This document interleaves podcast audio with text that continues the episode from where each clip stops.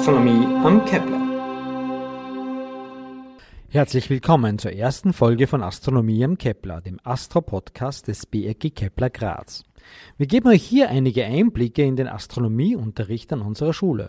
Mein Name ist Norbert Steinkellner und mein Team besteht aus den Schülerinnen und Schülern des Mehrschulenkurses Astronomie. Oft wird mein geplantes Kursprogramm durch die Frage eines Schülers über den Haufen geworfen. Und so ist es mir auch diesmal passiert.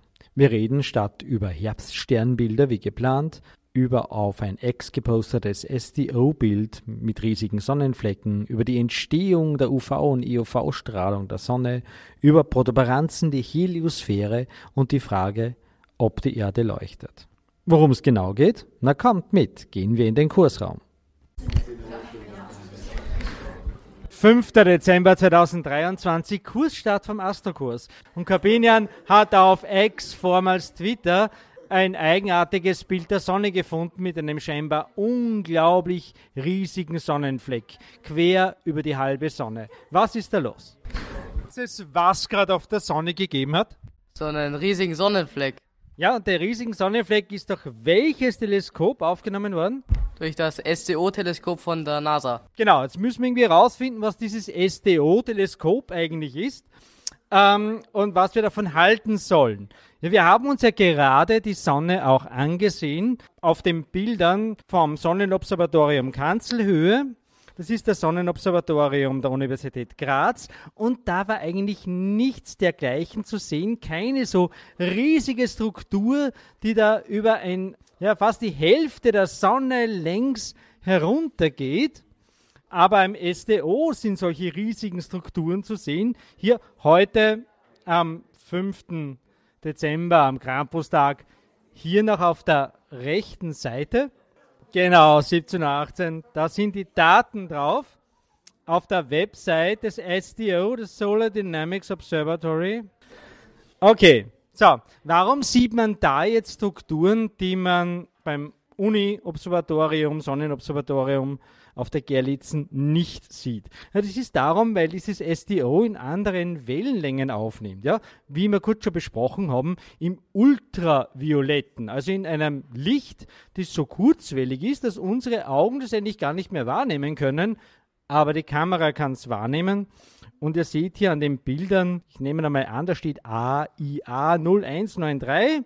Das AIA ist ein Hinweis auf das Instrument, Atmospheric Imaging Assembly, AIA. Gut, und da haben wir jetzt solche Bilder, die eben in diesem Ultraviolett aufgenommen sind. Ultraviolett bedeutet energiereich.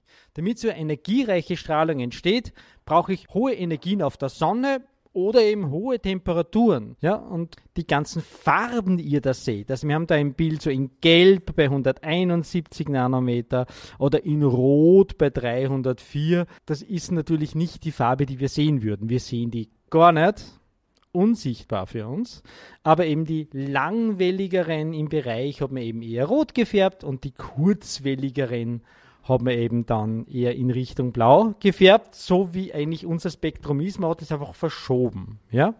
Also das ist alles UV, das ist also alles nicht mehr sichtbar. Und man sieht hier manche Strukturen so ähnlich wie auf den Bildern, die wir von unseren Aufnahmen kennen, die wir machen können, aber man sieht in andere Höhenschichten. Da haben wir ja ganz wilde Strukturen, Strahlungen rundherum und ihr seht da, da ist viel mehr rund um die Sonnenscheibe herum. Wo kommen diese hohen Energien her? Hat wer eine Idee? Das, das ist ja nicht die normale Sonnenoberfläche, die unsere Strahlung schickt. Ja? Das ist nicht dieser Prozess mit der Kernfusion in der Mitte und die Wärme, die rauskommt, sondern diese hohen Strahlungsenergien, das Ultraviolett, entfernte Ultraviolett, eine Röntgenstrahlung, die die Sonne ausspuckt. Da braucht man irgendwas anderes, was das produziert. Irgendwas, was draußen bei der Hülle vom Stern passiert.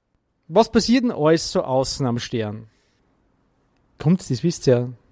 Was sicher jemand. Ja, was haben wir denn außen am Stern alles? Haben wir uns im Alpha-Teleskop anschauen. Aufzeigen wir jetzt hilfreich? Dann können wir eure Stimmen mit draufgeben. Ja? Ja, was ist denn das da draußen, da am Rand vom Stern? Ist es die Heliosphäre? Das ist die Helio Heliosphäre ist was anderes. Die Heliosphäre ist was, was viel, viel weiter rausgeht. Es ist ein riesiges Gebiet. Es hat mit dem Zeug da auch zu tun, das man da am Rand der Sonne sieht. Also am Rand der Sonne haben wir die Protuberanzen, die Flares, ja, die Ausbrüche auf der Sonne, die man da außen sieht. Und diese Ausbrüche, die können so stark sein, dass es eben die Teilchen der Sonne weit in den Weltraum herausschleudert. Und wenn es das weit in den Weltraum hinaus schleudert, äh, dann, dann fliegt es eigentlich quer durchs ganze Sonnensystem und fliegt weiter und weiter, wird ein bisschen langsamer, weil die, die Schwerkraft der Sonne die Teilchen bremst, aber die sind so schnell, die fliegen eigentlich hinaus in den freien Weltraum.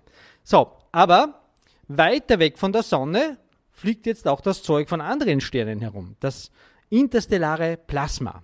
Also Teilchen zwischen den Sternen und der ganze Bereich, wo der Druck der Sonnenteilchen stärker ist als der Druck von allen anderen Sternen, also von diesem interstellaren Plasma, das nennt man die Heliosphäre.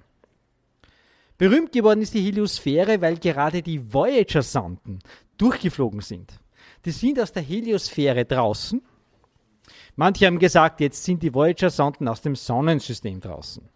Das stimmt so nicht. Die sind noch weit innerhalb des Sonnensystems. Das Sonnensystem ist, wie groß ist das Sonnensystem? So ungefähr 2200 astronomische Einheiten. Hm, damit könnte man arbeiten. Äh, 2000, das geht schon recht weit raus aus dem Sonnensystem. Also alle Planeten und auch die ganzen Kuiperobjekte, also die Asteroiden außerhalb der Planeten liegen innerhalb dieser Zone. Ja? Aber es gibt auch noch Zeug, das noch weiter weg ist. Was ist denn das alleräußerste Zeug vom Sonnensystem? Mari? Die Ortsche Wolke. Die Ortsche Wolke, die ist bis zu einem Lichtjahr weg von der Sonne. Weiß noch jemand außer dir, wo was in der Ortschen Wolke drin ist? Was ist da für Zeug? Kometen und Eispartikel? Das sind die Kometen. Genau, aus dem Bereich kommen die Kometen her. Das ist errechnet. Da hört eigentlich erst das Sonnensystem auf. Oder man könnte auch sagen, das ganz ist das Sonnensystem erst da aus, wo die Schwerkraft der Sonne nicht mehr stärker ist als die Schwerkraft der anderen Sterne. Da, wo die Voyager-Sonden durchgeflogen sind, das ist genau die Grenze der Heliosphäre.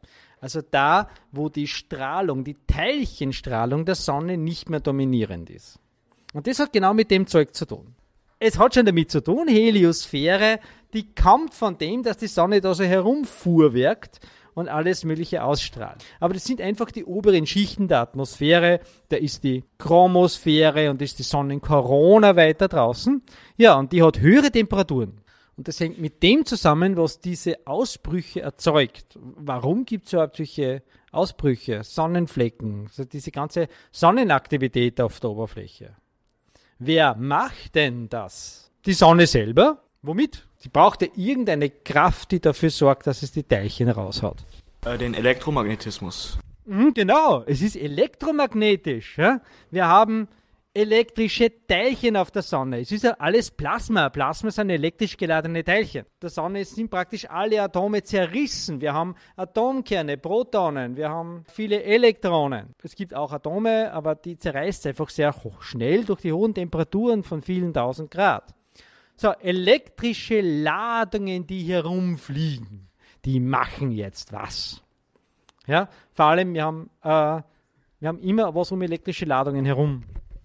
Magnetische Felder. Genau. Wir haben um elektrische Ladungen herum immer Magnetfelder. Heißeres Sonnenplasma strömt nach oben, kühleres sinkt ab. Das erzeugt ständig Magnetfelder und diese Magnetfelder können jetzt das Ganze bremsen. Wenn das Ganze gebremst wird, wird es weniger heiß, weil es besser auskühlen kann und wir kriegen diese dunkleren Sonnenflecken. Das ist das eine. Aber daneben wird das Zeug extra beschleunigt, wird schneller und dann kriegen wir diese Protuberanzen, die Ausbrüche der Sonne.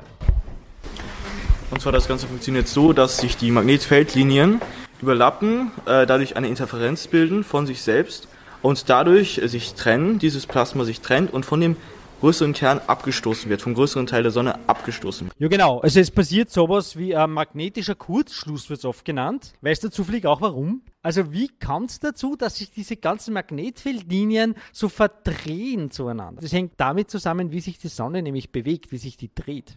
Die dreht sich nicht so wie die Erde, die dreht sich anders, weil es ein Gasball ist. Anyone? Was das wer? Ja? Die Sonne dreht sich am Äquator schneller als an den Polen. Genau, die dreht sich am Äquator schneller als an den Polgebieten. Die dreht sich nicht überall gleich schnell. Der Äquatorbereich dreht sich schneller herum. Wenn ich jetzt Magnetfelder habe, die von höheren Breiten zum Äquator reichen, oder umgekehrt, ja? Oder so drüber reichen, und die Sonne dreht sich verschieden schnell, dann verzieht sich das Ganze. Dann werden die so in die Länge gezogen und das kann dazu führen, dass sich Magnetfeldlinien verkehrt herum dann berühren und dass es einen magnetischen Kurzschluss gibt. Und bei einem Kurzschluss fließt dann in kurzer Zeit sehr viel Strom und entsprechend analog geht es dann bei der Sonne. In kurzer Zeit habe ich dann so einen hohen Spannungspuls, ja, so eine große Kraft, dass da richtig Zeug, Ladungen herausgeschossen werden. Die knallen so aus der Sonne raus bei so einem magnetischen Kurzschluss.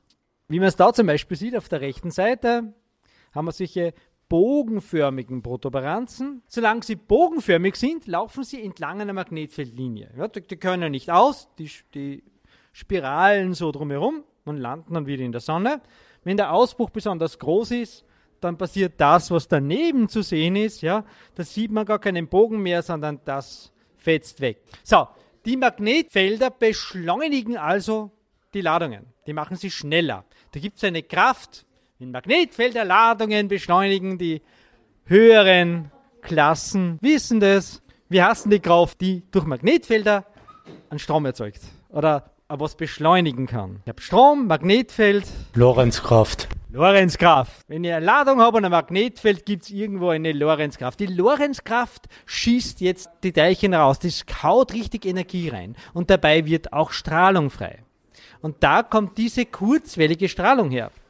Also der Grund, warum ich da Ultraviolettstrahlung habe, entferntes Ultraviolett, Röntgenstrahlung, das sind diese extremen Beschleunigungen durch die Lorenzkraft, die ich dadurch kriege, dass da so hohe Magnetfelder, hohe Magnetfeldstärken herrschen und überall Ladungen sind.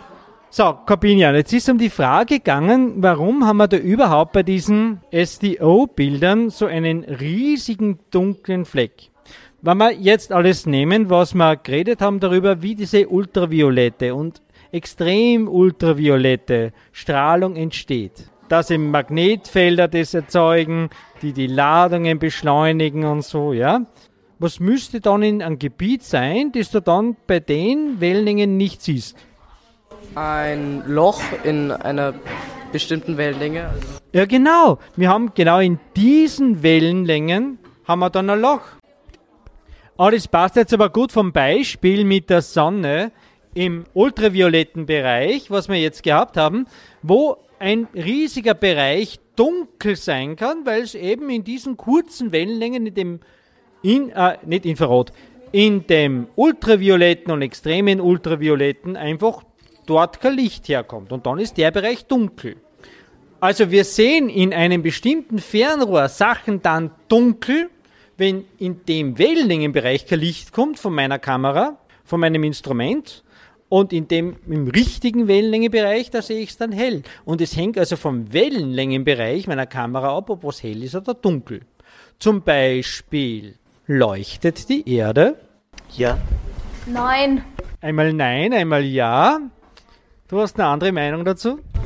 Ja, durch die Schwarzschildstrahlung, die jede Materie abgibt. Schwarzschildstrahlung. Schwarzschildstrahlung, halt äh, Schwarzweltstrahlung. Wie heißt die? So Ähm, ähnlich, ja? Ähm, Schwarzkörperstrahlung meinst du, gell? Die Schwarzkörperstrahlung.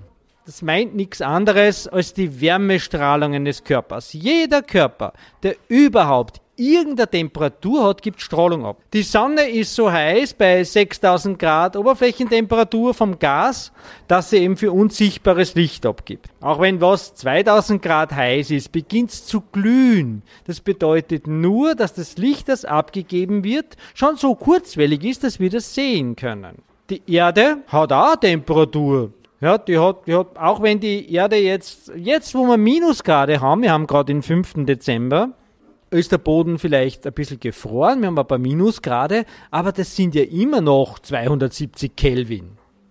Also vom absoluten Nullpunkt aus gerechnet ist das ja immer noch viel Temperatur. Und das gibt Strahlung ab.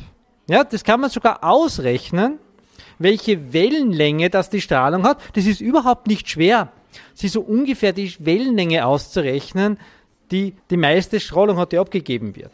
Das Ding heißt Wiensches Verschiebungsgesetz.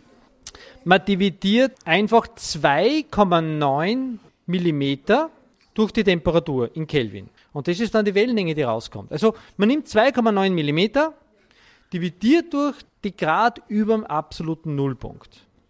Nehmen wir zum Beispiel die Hintergrundstrahlung im Universum.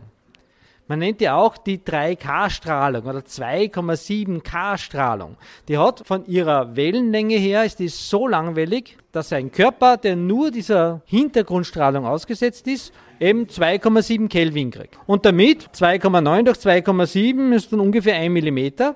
Die hat also ihren Peak ungefähr bei einem Millimeter Wellenlänge. Also die Mikrowellenstrahlung ist so rund eine Millimeter Wellenlänge herum. Das kann man tatsächlich so machen. Wenn ich jetzt 270 Kelvin habe, also nehmen wir 290 Kelvin, das ist dann einfach. Das ist eine Temperatur, die wir auf der Erde ganz gut haben können, oder? 290 Kelvin, wie viel ist denn das dann?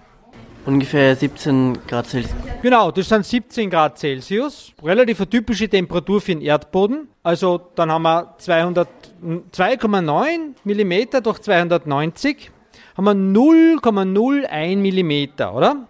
Und tatsächlich, die Erde leuchtet im Bereich von 10 Mikrometer. 10 Mikrometer Wellenlänge. In welchem Bereich ist denn das sichtbare Licht? Zwischen 400 und 700 Nanometer ungefähr, sehen wir. Ja? 400 Nanometer ist dieses Violett, was wir fast nicht mehr sehen. 700, 750 Nanometer, das ist das tiefe Rot. Also die Wellenlängen, die wir sehen, sind so zwischen 400 und 750 Nanometer. Ja, 1000 Nanometer sind ein Mikrometer. Und die Erde hat jetzt, wie wir gerade berechnet haben, so 10 Mikrometer. Also ungefähr das 20-fache von dem, wo wir gut sehen können. Also das ist infrarotes Licht. Wärmestrahlung. Aber es gibt Kameras, die sehen genau dieses infrarote Licht. Für das James Webb Space Teleskop, für die für, äh, mit Infrarot-Instrument, MIRI, ist die Erde hell leuchtend. Die Erde leuchtet, meine Damen und Herren, aber halt im Infraroten bei 10 Mikrometer. Und eben jeder Körper leuchtet entsprechend seinen Temperaturen. Und ein Stern leuchtet eben ja außer in seinen Hauptwellenlängenbereichen im sichtbaren Licht eben durch diese Magnetfelder auch in diesen kurzen Wellenlängen ultraviolett und äh, aus irgendeinem Grund gibt es eben Bereiche, es ist immer ungleich verteilt, Bereiche, wo es besonders intensiv ist, das ist da hell-weiß dargestellt und Bereiche, wo offenbar gar keine solche Strahlung herauskommt, wo richtig, ein richtiges Strahlungsloch ist und das sehen wir hier rechts in der Aufnahme. Wie immer gibt es zum Schluss drei Prüfungsfragen zum Podcast. Was ist die Heliosphäre? Welche Wellenlänge hat sichtbares Licht? Was ist am äußersten Rand des Sonnensystems? Auflösung gibt's in der nächsten Folge. Ja, und das war sie, die erste Folge von Astronomie am Kepler. Wir freuen uns, dass ihr uns zugehört habt und wenn es euch gefallen hat, empfehlt uns weiter. Lasst uns einen freundlichen Kommentar da oder bewertet uns auf den gängigen Podcast-Plattformen. Das freut uns. Es hilft uns aber auch, sichtbarer zu werden, damit mehr Leute uns finden und hören können. Wir sind übrigens überall zu hören, wo es Podcasts gibt. Weiteres Material zu den Themen unserer Folgen findet ihr auf unserer Website www.keplersternwarte.at unter dem Menüpunkt Podcast. Und Kommentare, Fragen und Themenwünsche könnt ihr uns auch gerne via E-Mail senden und zwar an keplersternwarte.gmail.com. Bis zum nächsten Mal bei Astronomie am Kepler.